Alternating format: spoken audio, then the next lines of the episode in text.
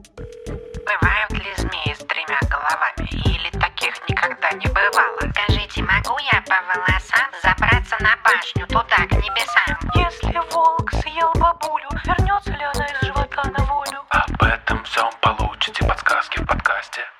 Это вам не сказки.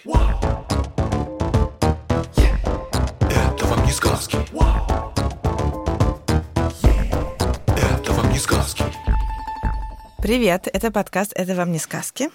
Я Тата Зарубина. А я Степа Клетейский. Всем привет. Информация для тех, кто первый раз нас слушает. В этом подкасте мы проверяем сказки на прочность, выясняем, какие из них правдивы, а какие нет.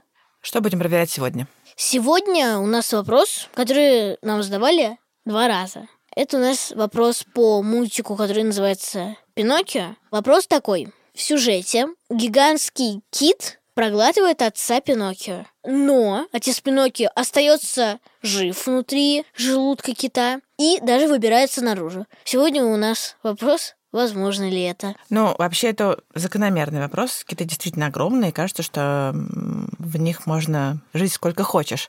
Ты помнишь, какой был кит в Пиноккио? Страшный и знаменитый, что я могу сказать.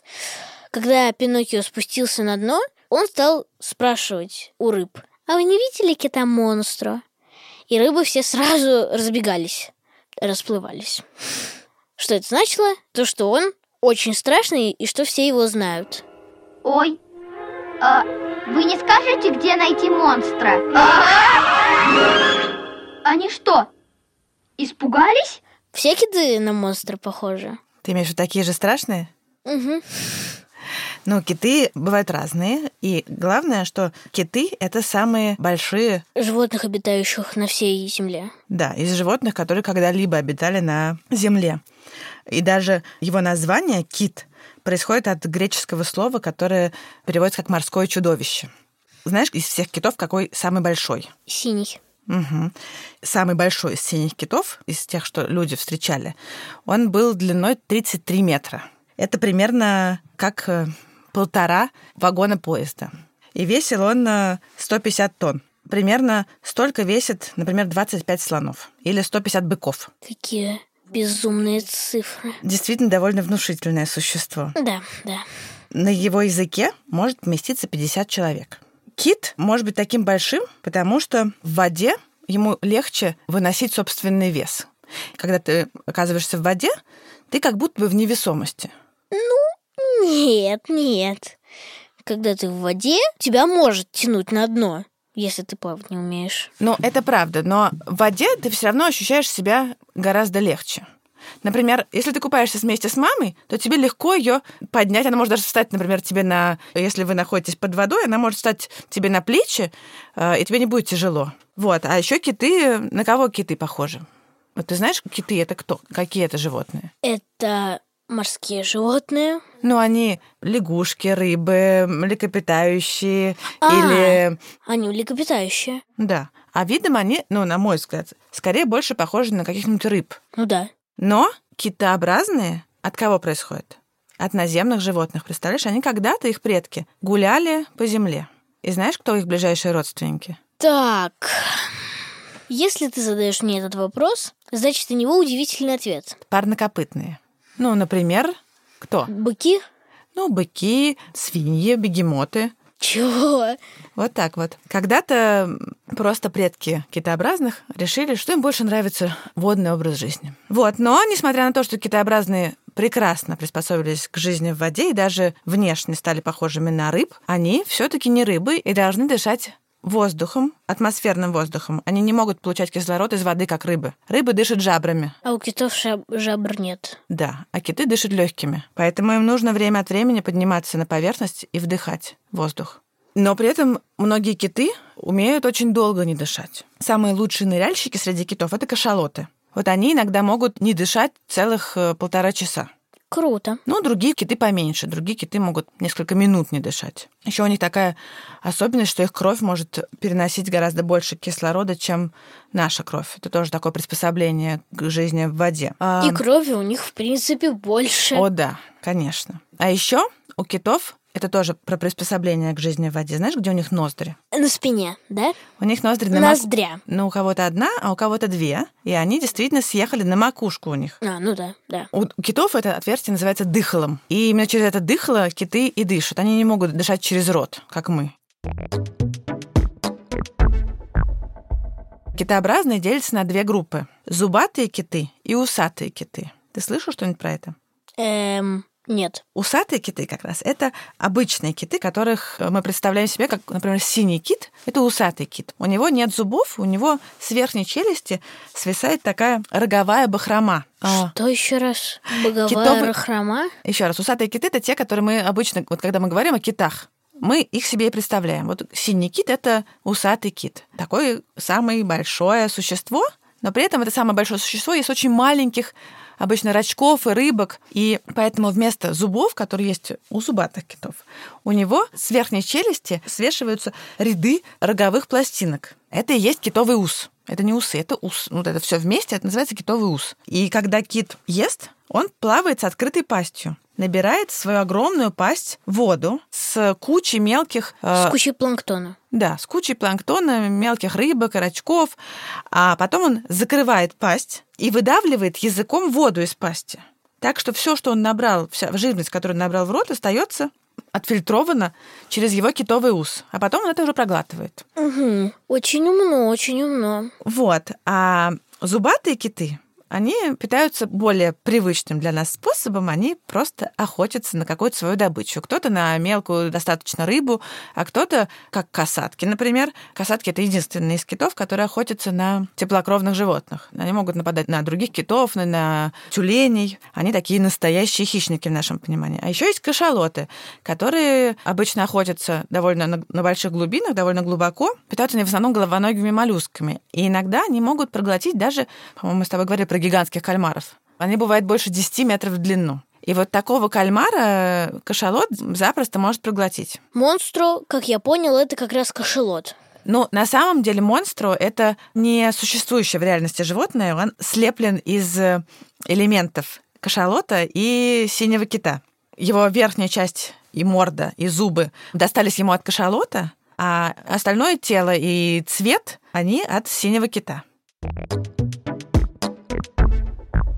Ну хорошо, наверное, пора перейти к самому вопросу. Может ли кошелот, монстру, кит проглотить человека? Ну смотри, из всех э, китов только кашалот мог бы проглотить человека целиком. У синего кита глотка всего сантиметров 15 в э, диаметре, поэтому человек туда не пролезет целиком. А вот у зубатых китов, в частности у кашалота, глотка широкая. Кашалот мог бы проглотить человека, если бы очень захотел. Тем более, что кашалоты тоже не маленькие существа.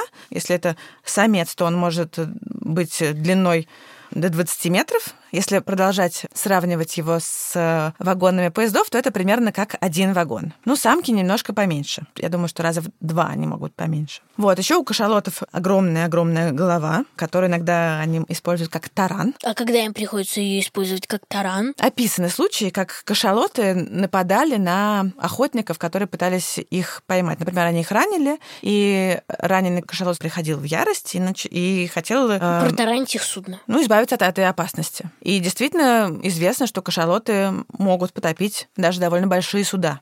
А известны ли моменты, когда кошелот не в сказке, а в реальности проглатывал человека? Ты знаешь, по этому поводу есть разные истории, но ни одна из них недостаточно достоверна. Да, раньше э, люди довольно часто охотились на китов. Например, это было и ради мяса, и ради того же китового уса. Знаешь, например, для чего использовали китовый ус? Не знаю. Его использовали для корсетов, для женских платьев. Вот на один корсет ух- уходил целый килограмм китового уса. Ой, как жестоко. И сейчас есть еще одна штука, которая очень ценится в китах. В желудке у кашалотов О, я читал про это с дедушкой. Какой-то очень хороший материал, который используется в парфюмерских целях. Точно. Какой-то вонючий, который отходы напоминает по запаху. Да, Я совершенно не помню, верно. как он называется. Это называется амбра. А, Да, и действительно не до конца понятно, для чего его производит кашалот. Есть разные версии, но эту амбру очень любят парфюмеры, потому что они используют ее для того, чтобы ароматы у духов были более крепкими. Вот. А, Но на самом деле для того, чтобы добыть амбру, не обязательно убивать кашалотов, потому что иногда они просто... Ее отрыгивают. Иногда они просто ее отрыгивают, да. Я когда готовилась э, к этому выпуску, я э, встретила новость. Заголовок у этой новости был такой, что рыбак в Таиланде нашел рвоту кашалота и озолотился. Гадость, гадость, еще раз гадость. Действительно, он нашел эту огромный какой-то кусок этой амбры, а а она стоит сумасшедших денег. Поэтому, наверное, он стал, если не миллионером, то почти. Повезло человеку. Сейчас на китов охотиться нельзя. Почти во всем мире запрещена охота на китов, а когда-то это было довольно популярное, хоть и очень опасное дело.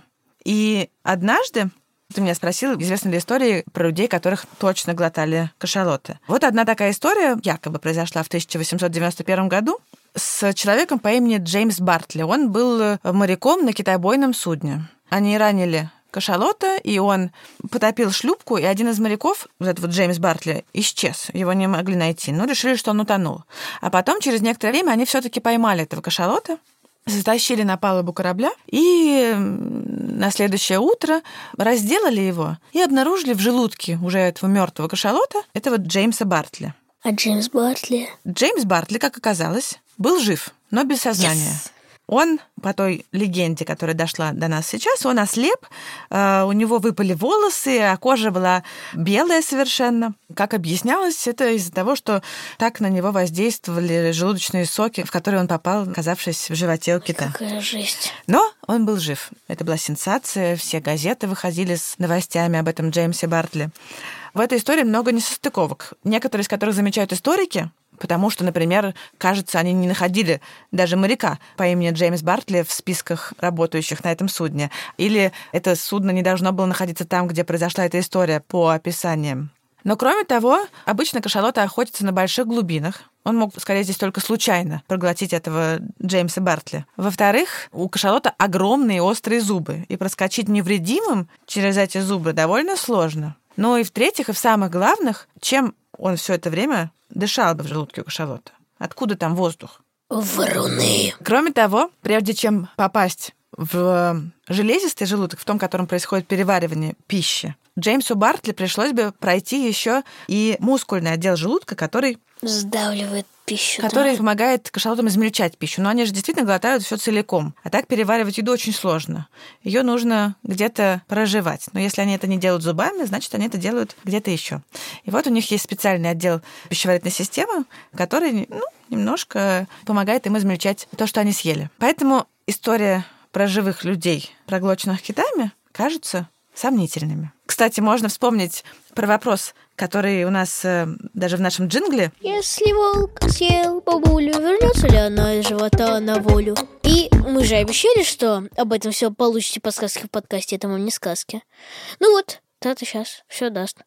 Ну, здесь уже можно даже подробно не рассказывать, потому что понятно, что если человек вряд ли может выйти живым, будучи проглоченным кашалотом, который не жует его, то еще менее вероятно, что он сможет выйти живым из желудка волка. Ну, в общем, это невозможно. Ну хорошо, я предлагаю обратить внимание на то, как в фильме Пиноккио и Джузеппе выбрались. Они заставили кита чихнуть. Сидеть, надо бежать. Бежать? Ну как? Когда кит чихнет. Думаешь, кит чихнет? О, я думаю, кит разозлится. Может ли человек вызвать реакцию чиха у кита и таким образом выбраться до того, как будет больно? Ну, смотри, что такое чих? Чихаем мы, когда нам в нос попадает э, какая-то гадость. При этом воздух с огромной силой у нас выбрасывается из носа и немножко изо рта тоже. И всякая гадость, которая к нам в нос попала, вылетает, да, вместе со слизью, и с соплями и со всем остальным. Вот. Но у человека нос и рот связаны между собой. А нос у кита где-то на спине. Нос у кита на спине, и, что очень важно, кит не может дышать ртом. Мы можем дышать ртом и носом. То есть у нас воздух и пища сначала попадают в одно и то же место, да? То есть мы можем в рот положить еду, а может в него войти воздух. И потом уже ниже в горле пути пищи и воздуха разделяются. Там есть такая специальная дверка, которая закрывает дыхательную трубку в тот момент, когда мы глотаем, чтобы в нее ничего не попало, не попала еда. И бывает такое, знаешь, когда говорят, э, говорят э, Ой, в детском да, да, саду, да, да, да. когда я ем, я глухонем, не разговаривайте во время да, еды. Да, все, у меня такое было. У тебя такое не было. хочу это вспоминать. Бедный. Если еда попадает случайно в дыхательное горло, что так говорят, не в то горло попал, да, человек закашливается, чтобы эту еду вытолкнуть. Это называется, что человек подавился. У китов такого произойти не может, потому что у них путь для воздуха и путь для еды полностью разделены. Воздух у них э, входит э, в дыхало, которое находится на макушке, и сразу идет к легким. А еда проходит через рот и идет через пищевод в желудок и кишечник. Если что-то пойдет не так, им нужно будет очистить их дыхало и чихнуть, то изо рта у них ничего не выйдет. Если что-то у них находится в животе или во рту, чихание на это никак не повлияет. Оно так и останется внутри. А только то, что было, попало им в дыхало, выйдет наружу. Как фонтан? Ну, как фонтан. Ты знаешь, что фонтан это не фонтан у китов совершенно даже. Но даже на картинках в интернете выглядит, будто бы, ну, у них же все-таки какие-то струйки воды из носа. Нет. Киты, э, когда ныряют, очень надолго задерживают дыхание. Когда выныривают, делают очень сильный первый выдох. А пока воздух находится внутри кита, он нагревается и становится влажным. Когда он выходит наружу в более холодную среду, он превращается в пар. Вот когда ты дышишь на холоде, что ты видишь? Ты видишь, изо рта у тебя из носа идет пар. И я притворяюсь, что я курю. Конечно, вот и киты притворяются, что они пускают фонтаны. А на самом деле это столбы пара, которые выходят из их ноздрей, из их дыхал. Боже, я понимаю, что мы сейчас поменяли смысл жизни очень многих людей. Ну ладно, смысл жизни мы, наверное, не поменяли, но, может быть, они узнали что-нибудь новенькое, Это интересненькое. шокирующая новость, думаю. Вот еще интересно про фонтан, кстати, что форма фонтана у разных видов китов очень сильно отличается. И люди, которые много имеют дело с китами, могут отличить по фонтану, который на самом деле не фонтан, а, который они видят вдалеке, что за кит там плывет. То есть из всего вышесказанного получается, что сказка почти целиком полностью опровергнута. Не опровергнуто только то, что кит может проглотить человека. Да, я бы сказала, что это так. Что ж, много чего интересного я сегодня узнал. И это круто. Я очень рада. Спасибо всем, кто нас слушал. С вами были Тата и Степа, и подкаст «Это вам не сказки». Нас можно слушать везде, где вы слушаете подкасты. Ставьте нам оценки, пишите комментарии и рассказывайте про нас другим людям. Мы благодарим редактора Асю Терехову, звукорежиссера Диму Гудничева, композитора Михаила Соробьянова, расшифровщика Кирилла Гликмана, фактчекера Михаила Трунина и студию «Резонант Артс».